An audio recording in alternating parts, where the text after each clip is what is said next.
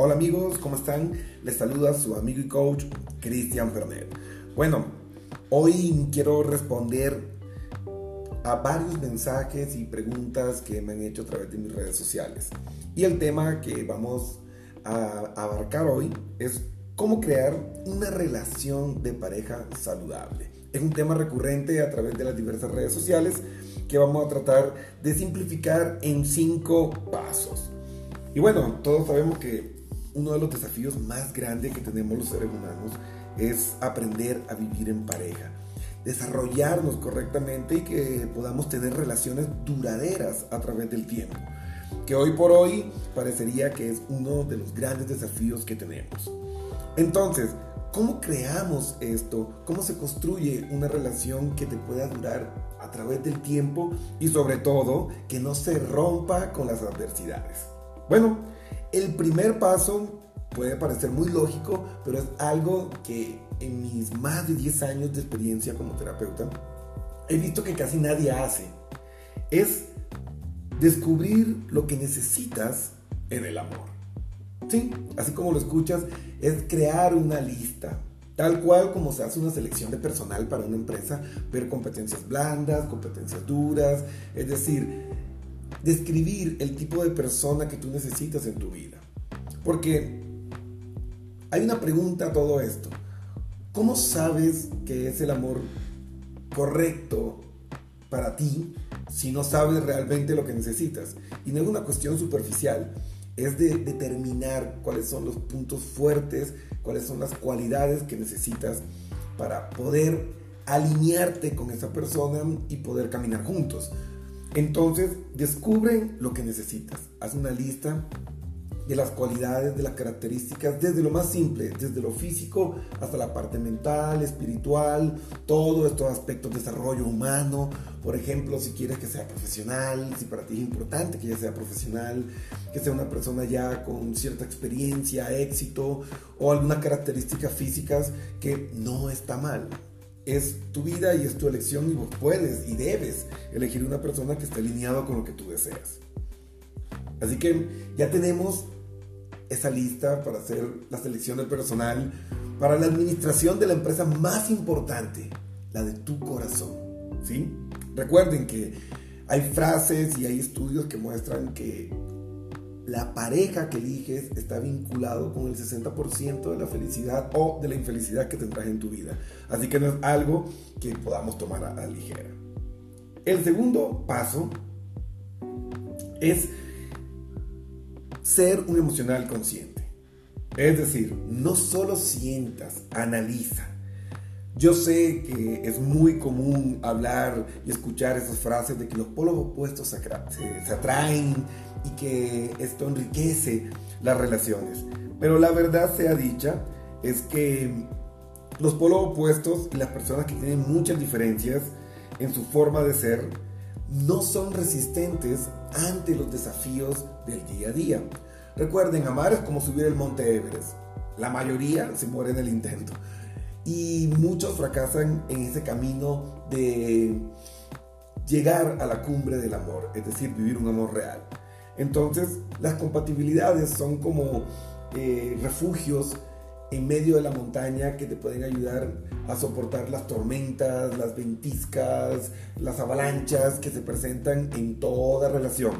Y la compatibilidad, esos gustos, esas eh, formas singulares de ver igual el mundo, te va a ayudar a que en los momentos malos vas a tener, porque recuerden, las buenas relaciones también tienen malos momentos. Entonces es importante aprender a refugiarnos con estas compatibilidades que van a hacer que podamos estar unidos en los malos momentos. Pero ojo amigos, no estoy diciendo que los polos opuestos no funcionen, solo que tienes que analizar de una manera lógica si esa persona con sus diferencias o con sus similitudes realmente va a poder hacer un buen equipo contigo. Porque si tú eres una persona re independiente y buscas una persona dependiente, sin importar que tanto te guste, que tanto te sientas atraído, que tanto deseo hay entre ustedes, no va a funcionar. Recuerden que el amor es a la medida, es como los zapatos, ¿no? Puede ser un modelo espectacular que te encante, puede ser tu marca, pero si no es tu talla, pues te va a destrozar el andar. Así que analiza, no solo sientas. El tercer paso, pues hay que vencer el miedo y darnos a conocer. En la fase inicial de las relaciones de pareja, esa etapa del enamoramiento, esa parte simbiótica, estos químicos están sesgando la forma en que nuestro cerebro procesa la realidad y tenemos una tendencia marcada a ocultar lo que no nos gusta de nuestra pareja, a minimizar sus defectos y a maximizar sus cualidades. Pero yo quiero enfocarme precisamente es en los aspectos que no te gustan de tu pareja. Porque muchas veces nosotros literalmente nos quedamos callados y no comentamos sobre esas actitudes y conductas que no nos hacen feliz, que no nos gustan y muchas de las cuales no estaríamos dispuestos a tolerar por miedo a dañar la relación y tenemos la esperanza de que a lo mejor en el futuro cambie. Pero la pregunta es, si no vencemos el miedo y no damos a conocer realmente aquello que nos molesta a nuestra pareja, pues ¿cómo lo va a cambiar? Y el otro aspecto importante en esta cara del miedo en las etapas simbióticas de la relación radican en ocultar nuestro lado oscuro. Es decir, esa historia que no quisiéramos relatar en voz alta a los demás. Pero es evidente que si queremos construir un amor verdadero, esta, historia debe ser narrada, obvio, dentro de un marco de amor y seguridad. Es decir, no es que le conoces hoy y le vas a revelar los secretos más oscuros de tu vida, pero sí cuando ya decides entablar una relación de pareja, cuando ya decides caminar junto a esta persona, pues tienes una responsabilidad ética y moral de decirle, ok, mira, esto me ha pasado, este soy yo, y que la persona tenga la libertad de decidir en libertad, ok, me animo, esto no es problema para mí, ok, vamos a enfrentarlo juntos. Solo así, a través de la verdad y de la transparencia, vas a poder crear relaciones verdaderas y duraderas. Porque no hay nada peor que tú, al ocultar tu lado oscuro, al no decirle a la persona lo que no te gusta de la relación, creas un personaje idealizado que no representa la realidad. Y no hay nada que mate más el amor que cuando se acaba este periodo de enamoramiento y te encuentras con un ser completamente distinto al que vendiste en el enamoramiento. Y esa desconfianza de me mentiste, me engañaste, va a socavar la confianza de una relación que eventualmente morirá. Y esta es una de las razones por las cuales muchas relaciones fracasan. El paso número 4 es tan importante como todos los demás y es no pierdas tu autonomía. Digamos que ya has satisfecho los tres puntos anteriores.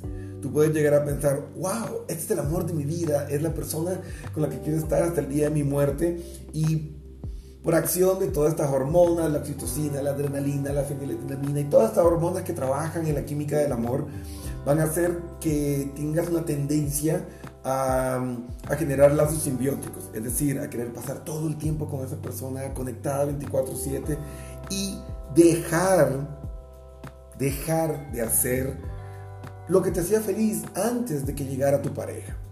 Y esto pues va a ser un gran obstáculo en la construcción de un amor verdadero, porque les tengo una mala noticia. Si este impulso y estas reacciones químicas fueran a quedarse toda la vida con nosotros, pues no pasa nada, háganse simbióticos. Pero el problema es que tarde o temprano el enamoramiento se acaba y entras a la etapa del desamor, que el desamor no es un cuco, no es el monstruo debajo de la cama, pero es vital entender que es un mal momento en el que vas a cuestionar y a dudar sobre el, amor o los sentimientos reales que sientes hacia tu pareja. Y en este momento tú vas a querer recuperar tu autonomía y resulta que el amor real, el amor maduro es autónomo, pero como en estas facetas del amor no salimos al mismo tiempo, pues el que se queda todavía enganchado o el que sale antes el que va a generar tensión y va a generar malestar. Y va a surgir diálogos como, bueno, ¿y por qué ahora quieres salir solo? ¿Por qué ahora quieres salir sola? Porque ahora quieres hacer tus cosas sin mí, que ya no me quieres, ya no quieres estar conmigo. Y esto comienza a lesionar la relación y muchas veces la mayoría de las relaciones no sobreviven al desamor.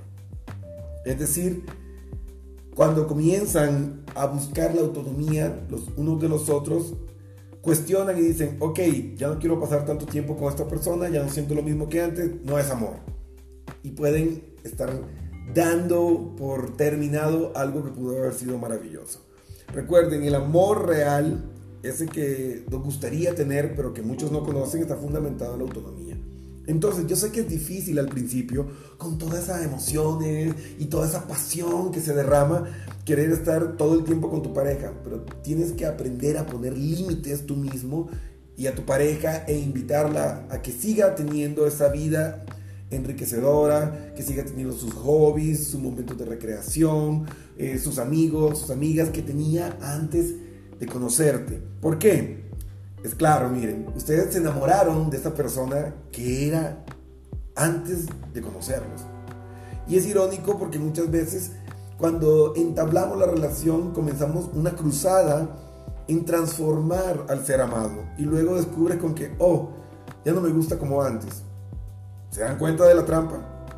Muchas veces el problema es que modificamos y cambiamos al ser amado y dañamos la persona de la cual nos enamoramos inicialmente.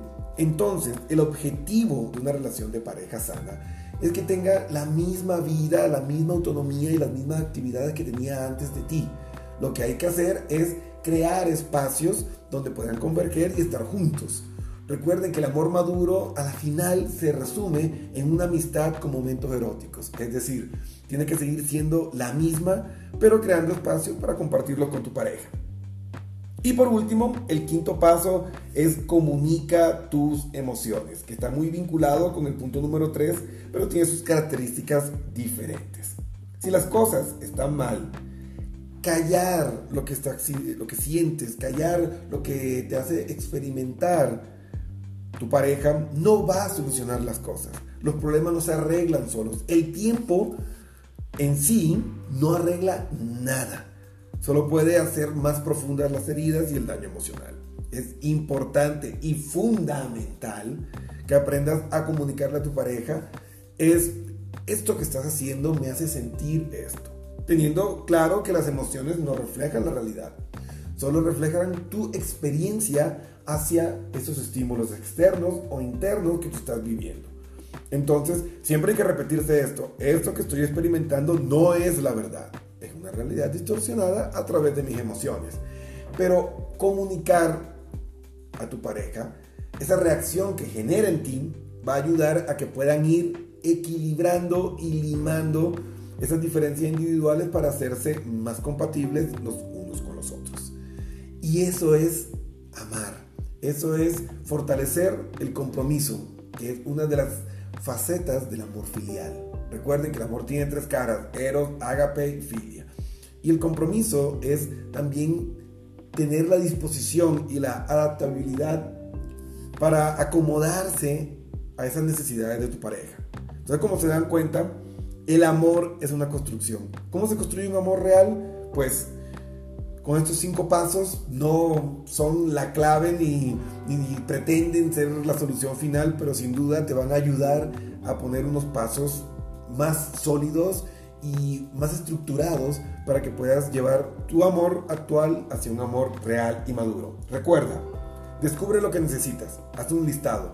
No todos los que llegan a tu vida son aptos para ser parejas que te puedan dar la felicidad a través del tiempo, ¿sí? No te dejes llevar en el segundo punto solo por las emociones. Analiza, utiliza la razón.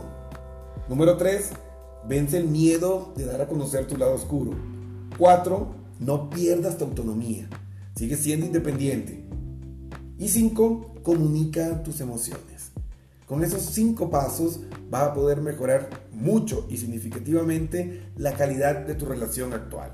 Así que bueno, espero que haya sido de ayuda para ustedes, que haya despejado las principales inquietudes que me llegan a través de mis redes sociales. Recuerden que me pueden seguir en Facebook, en Twitter, en Instagram como Cristian Pernet y escribir sus inquietudes y estaremos pero muy contentos junto con todo nuestro equipo de ayudarles a encontrar esa realidad a través del universo emocional tan complejo que experimentamos viviendo una vida inteligente. Nos vemos, se despide su amigo y coach Cristian Pernet, será hasta una siguiente entrega.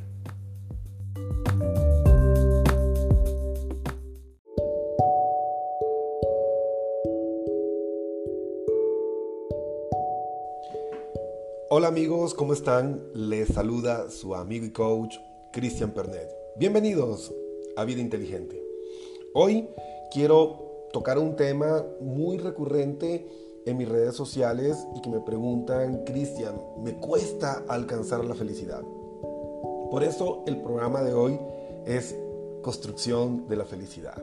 Y vamos a verlo en cuatro pasos muy sencillos, porque hay que entender que la felicidad no es algo que encuentras, no es que vas por la vida y pum, te tropiezas y oh, soy feliz. No, la felicidad es una construcción, es algo que refleja tus acciones, tus decisiones, tus pensamientos. La forma en que tienes estructurada tu vida mental se va a reflejar en esa vida subjetiva que llamamos realidad. Entonces es muy importante comenzar a poner equilibrio para construir de una forma sólida y sobre todo sustentable a través del tiempo la felicidad. Entonces, bueno, eh, sin más preámbulos, quiero que inicien este viaje a través de la construcción de una vida saludable. Y claro, el primer paso para construir esta vida saludable, pues es la salud personal. El primer paso para dirigirnos hacia una vida feliz es cuidarnos, cuidarnos a nosotros mismos, porque si yo no me cuido, si yo no me amo, ¿cómo podría esperar algo así de los demás? Quizás pueda parecer obvio decir esto, pero no siempre lo tenemos en cuenta. Y va bien recordarlo de vez en cuando para mantener nuestra vida alineada. La salud tiene el problema, entre comillas, de que ella sola no da la felicidad. O sea, el simple hecho de estar bien físicamente no nos convierte en personas eh, eufórica de wow, estoy feliz. No. Y esto hace que a menudo nos olvidemos de ella y no tomemos conciencia hasta que nos enfermamos o nos pasa algo. Recién yo estuve pasando por una enfermedad que me dejó sin poder caminar casi por un mes y realmente el día que volví a caminar por primera vez, realmente di gracias por mis piernas, por, por poder hacerlo, por no sentir dolor. Entonces es muy fácil perdernos y no ser agradecidos o cuidar nuestra salud cuando gozamos de ella, ¿no? Mientras el cuerpo más o menos va aguantando el trajín de nuestra vida, pues vamos haciendo nuestra vida un poco más descuidada y no le prestamos mucha atención a este punto tan importante. Pero esto es un error de cara a nuestro bienestar. Es cierto que la salud sola no da la felicidad, pero sin salud es muy difícil ser feliz. En general, nos resulta muy complicado mantenernos centrados si tenemos un problema de salud que está ahí, ahí como una aguja presente en nuestra vida, en nuestra mente, en nuestro cuerpo y termina amargando nuestra alma. Así que un pilar muy importante que facilita construir una vida feliz es cuidar mucho de nuestro cuerpo. Nuestro cuerpo es un gran tesoro, es un templo sagrado. Es la casa donde vivimos día tras día. Y hay que amarlo como se merece. Hay que guiar nuestro cuerpo. ¿Cómo? De una forma muy sencilla, entre comillas también, ¿no? Hacer actividad física regular, no por vanidad de que, ah, quiero bajar estos gorditos o o esperar que tengamos una hipertensión o una diabetes tipo 2 o, o, cualquiera de esas cosas para comenzar a cuidar el cuerpo cuando ya está hecho pedazos, ¿no? Es comenzar desde ahora. Actividad física regular que no tiene que ser tampoco entrenar para una ultramaratón.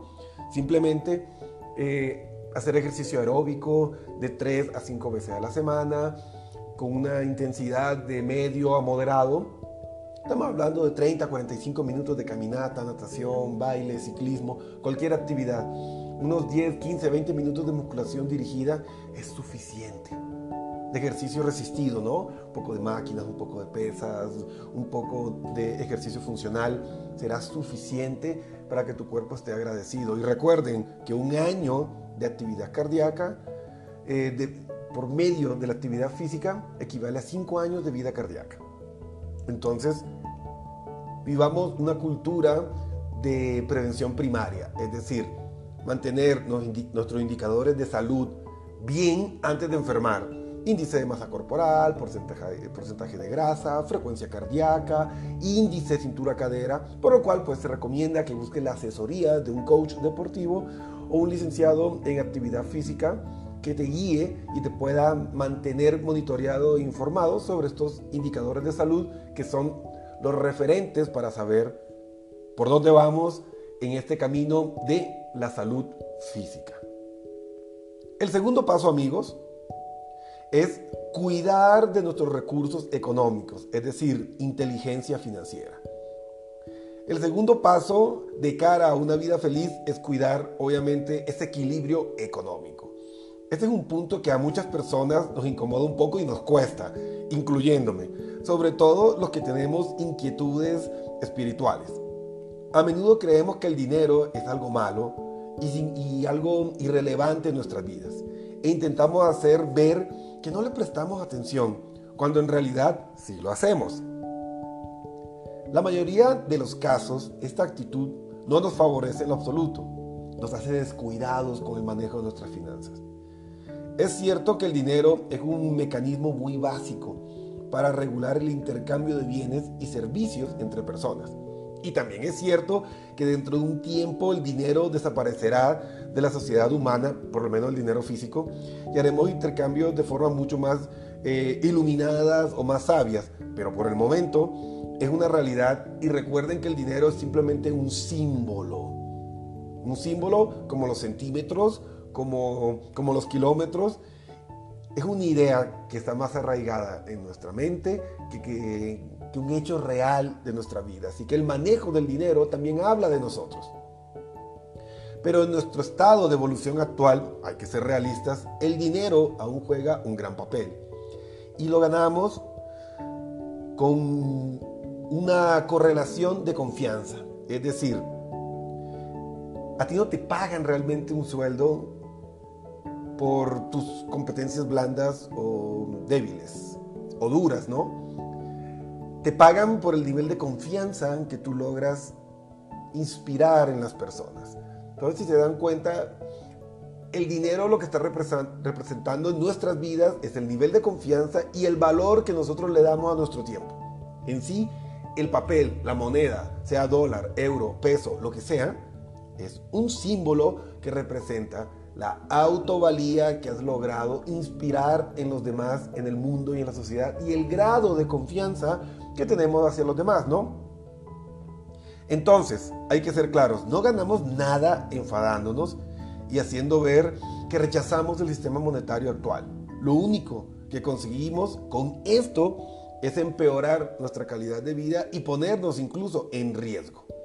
Es mucho más constructivo aceptarlo y amarlo como parte de la vida, como lo es. Y más bien utilizar estos recursos y esta forma de transacción emocional a la final, porque la confianza es una emoción, un sentimiento compuesto de diversas emociones para ser más exactos, y entender que el dinero no nos hace, somos nosotros los que decidimos qué hacer con el dinero. Entonces, a efectos prácticos, el dinero es la segunda cosa que cuando nos falta, pues generalmente nos genera muchas preocupaciones. Y nos limita mucho, porque puede ser una persona muy altruista, con un espíritu filantrópico, pero si no tiene recursos, ¿con qué vas a ayudar? Entonces recuerden que para desarrollar y ser mejores servidores, pues también necesitamos cierto grado de recursos económicos para poder mantenernos en el juego. Es muy difícil estar bien si estamos sufriendo para pagar las cosas más básicas y que son importantes para nosotros. Así que una parte importante de nuestro desarrollo personal es aprender a tener una situación económica cómoda, estable. Trabajar para nuestra libertad financiera. Hacer que el dinero trabaje para nosotros y no nosotros para el dinero. Y así ese tiempo excedente nos va a permitir poder dedicar más tiempo a nosotros, a nuestra salud, a las personas que amamos y a desarrollar actividades de desarrollo social donde podamos ser agentes constructivos y agentes de cambio positivo en nuestra sociedad. Entonces, el dinero es una parte muy valiosa para nuestro bienestar y también hay que cuidarlo. Recuerden, los caminos más constructivos para la construcción de felicidad, ¿sí? Y de cuidar esta parte financiera es reforzando los cuadrantes de inversiones y franquicias, que son un tipo de manejo del dinero que va a ayudar a que esos ingresos pasivos sean más recurrentes y abundantes en tu vida y solo de esa forma vas a conseguir una verdadera y auténtica libertad financiera. Aunque claro, ese es un tema de, de otro de otro programa, pero ahí les dejo la inquietud. El tercer pilar para encontrar nuestra felicidad son las relaciones con los demás. El tercer pilar para la felicidad y uno de los más importantes es cuidar las relaciones con las demás personas. La salud y el dinero son el terreno sobre el cual construir más fácilmente una vida feliz. Por sí solos no dan felicidad, pero aportar un nivel importante de seguridad y libertad. Y esto ayuda a caminar hacia una vida más plena. Recuerden, no importa qué tan inteligente, qué tan sabio, qué tan fuerte puedas llegar a ser, nadie puede hacer las cosas solo ni abrirse camino en esta vida solo. Entonces, las relaciones humanas son vitales. Ahora, en cambio, estas sí aportan felicidad por ellas mismas en relación a los otros dos pilares. Los momentos compartidos con otras personas, las bromas, las risas y los instantes de conexión son probablemente lo más maravilloso que podemos vivir en esta vida y son lo que hacen que realmente valga la pena. Recuerden que evolucionamos para amar, no un concepto de amor cliché de, química y feromonas, sino un estado que fomenta y protege los pilares de la vida misma. Reproducción y supervivencia, pero no de una forma eh, aleatoria o al azar, sino dentro de un marco donde el respeto, el amor, la confianza y la paz abunden. Es decir, todo lo que hemos hecho y las construcciones psicoemocionales del ser humano nos han llevado a la construcción de un amor más evolucionado. Se puede ser feliz sin dinero y sin salud. Cuesta, pero se puede. Pero es prácticamente imposible ser feliz sin buenas relaciones. Hablemos de amistades, relaciones familiares y sobre todo las relaciones de pareja, que está en la lista de los 10 factores que más generan problemas psicológicos y emocionales en las personas a nivel mundial. La salud y el dinero son un gran tesoro, pero las relaciones son el gran tesoro de nuestras vidas. Y esto sí, hay que cuidarlo, trabajando mucho en el desarrollo de nuestro coeficiente emocional. Les recomendaría leer el libro Inteligencia Emocional de Daniel Goleman, que es una joya donde nos presenta la importancia y la realidad de cómo este elemento en nuestra vida es el eje fundamental del éxito o el fracaso.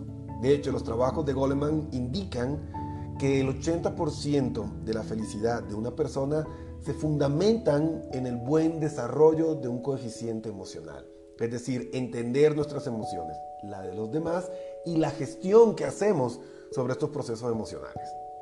Y por último, amigos, el cuarto pilar es el sentido de la vida. El cuarto pilar que sostiene una vida plena y feliz es encontrarle un sentido a nuestra vida. Pero un sentido propio, ¿no? Muchas veces nos perdemos viviendo realidades o vidas o creencias ajenas y terminamos siendo infiel a nosotros mismos. Recuerden, hago énfasis y en negrilla. El sentido de la vida es un viaje personal. No importa si los demás lo entiendan. Lo que importa es que tenga un sentido para ti. Este es el pilar más útil de los cuatro y el que a veces cuesta más encontrar. hay personas que tienen las otras tres áreas más o menos cubiertas. Están físicamente sanos, tienen una buena situación económica, tienen buenas relaciones, pero aún así no se sienten felices, viven atrapados en las famosas crisis existenciales. En estos casos, la causa casi siempre es la falta misma de este cuarto paso, de tener claro su sentido propio de la vida. Todos necesitamos verle un sentido a la vida, un sentido personal. No hace falta que sea algo profundo ni supremamente espiritual, ¿no? Pero sí necesitamos una motivación para nosotros mismos, algo que tenga sentido para aquellas cosas que amamos, esas cosas que nos interesan hacer, de esas cosas que nos definen tanto a nivel cognitivo, a nivel emocional, como a nivel práctico, instrumental. Pero algunas personas, y para algunos de ellos, el sentido de su vida puede ser simplemente intentar pasarla bien. Para otras, puede ser realizar determinados proyectos. Para otros más, puede ser evolucionar espiritualmente. Todos los caminos son buenos y como dice el dicho, todos los caminos llevan a Roma. Esto es totalmente personal y hay que entenderlo, es personal. Aquí ni papá, ni mamá, ni, ni el líder religioso nos puede ayudar mucho. Es un camino que debe recorrer solo. Cada persona es diferente y cada uno le ve un sentido a cada una de las cosas de una manera completamente independiente. Nadie ve las cosas igual a ti, pero todos necesitamos un sentido. Si no, la vida se queda vacía. Muy difícil disfrutar de algo que está vacío. Entonces, para concluir, ¿cómo podemos hacer florecer nuestra salud, nuestra economía, nuestras relaciones y nuestra vida en general? Así pues, los cuatro pilares de una vida feliz son la salud, el dinero, las relaciones y el sentido de la vida. Y como le indicamos al principio, lo que realmente importa son nuestros pensamientos, pero es mucho más sencillo pensar en forma constructiva si estas áreas están más o menos cubiertas. Si nuestra salud está bien, tenemos dinero suficiente para estar tranquilos, tenemos buenas relaciones a nuestro alrededor y tenemos una motivación vital que para nosotros tiene sentido, pues lo tenemos todo en cara para vivir una vida muy hermosa. El problema es que en muchos casos según como se mire, hacer florecer estas áreas de la vida puede parecer muy difícil. A veces tenemos problemas serios de salud, a veces tenemos dificultades económicas graves, a veces tenemos conflictos internos con otras personas y muy intensos. Y a veces no le vemos sentido a la existencia. Entonces, ¿cómo podemos dar un giro a todo esto? ¿Cómo podemos afrontar nuestra salud, nuestra economía, nuestras relaciones y nuestra búsqueda del sentido de una forma más constructiva? pues podemos hacerlo de una manera simple, pero que no siempre recordamos. Ponerles foco. Y esto me trae un libro de Goleman. Yo soy fanático de Goleman. Los que siguen mi carrera saben que me he enfocado mucho en el desarrollo de la inteligencia emocional y como autista altamente funcional que soy, el trabajo y el desarrollo de la inteligencia emocional para mí ha sido vital para ser una persona útil a la sociedad sin dejar de lado los problemas en sí que genera ser un neuro atípico. Pero si a mí me ha funcionado y he logrado ser una persona positiva en la mayoría de los casos en mi sociedad, pues seguramente para ustedes también. Entonces, este libro de Goleman Focus habla sobre el enfoque que le damos a los hechos y esto va a determinar nuestro estado emocional y nuestro estado emocional va a determinar nuestros sentimientos y los sentimientos van a dirigir nuestra vida. Todos tenemos una cantidad de tiempo y de energía disponibles.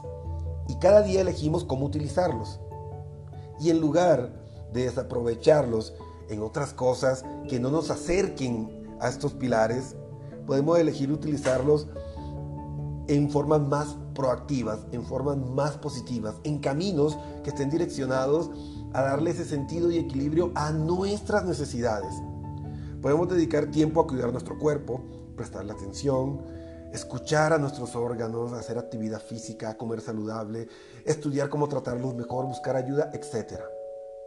Podemos dedicar a mejorar nuestra economía, em, estudiar libros, tomar cursos, aprender a gestionar bien nuestras finanzas, bajar un app para comenzar a organizar ingresos, egresos, y así poder tener más claro cómo estamos manejando nuestro dinero y sin duda esto va a traer grandes beneficios. Podemos dedicar también tiempo a cultivar nuestras relaciones, fijarnos bien en qué pensamos de los demás, analizar cómo nos sentimos, aprender a tratarlos mejor y recordar siempre esa ley del espejo, ¿no? No le hagas a los demás lo que no quisieras que te hicieran a ti. Para las personas religiosas, imagínense antes de actuar que tienen a Jesús, a Alá o a la persona o al ser que ustedes eh, alaben al lado suyo y pregúntense, ¿él lo haría? Entonces es cuestión de poner un enfoque claro, alineado con nuestras creencias antes de hacer las cosas. Y también pues podemos dedicar tiempo a la búsqueda del sentido, meditar, escucharnos, leer, descubrirnos. Todas las cosas mejoran cuando le dedicamos tiempo, energía y cariño. Es como un jardín. Sí, yo sé que esto suena cliché, pero sí, es como un jardín. Si lo dejamos abandonado, pues se vuelve un lugar caótico y sin orden. Pero si lo cuidamos, se convierte en un lugar hermoso y maravilloso. Pues con nuestra vida pasa lo mismo.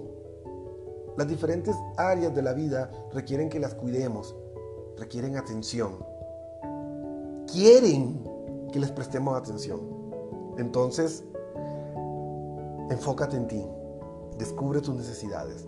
Recuerda que el referente somos nosotros mismos y no es solo una cuestión psicológica o filosófica, es también teológica. Recuerden que Jesús decía, amarás a tu prójimo como a ti mismo.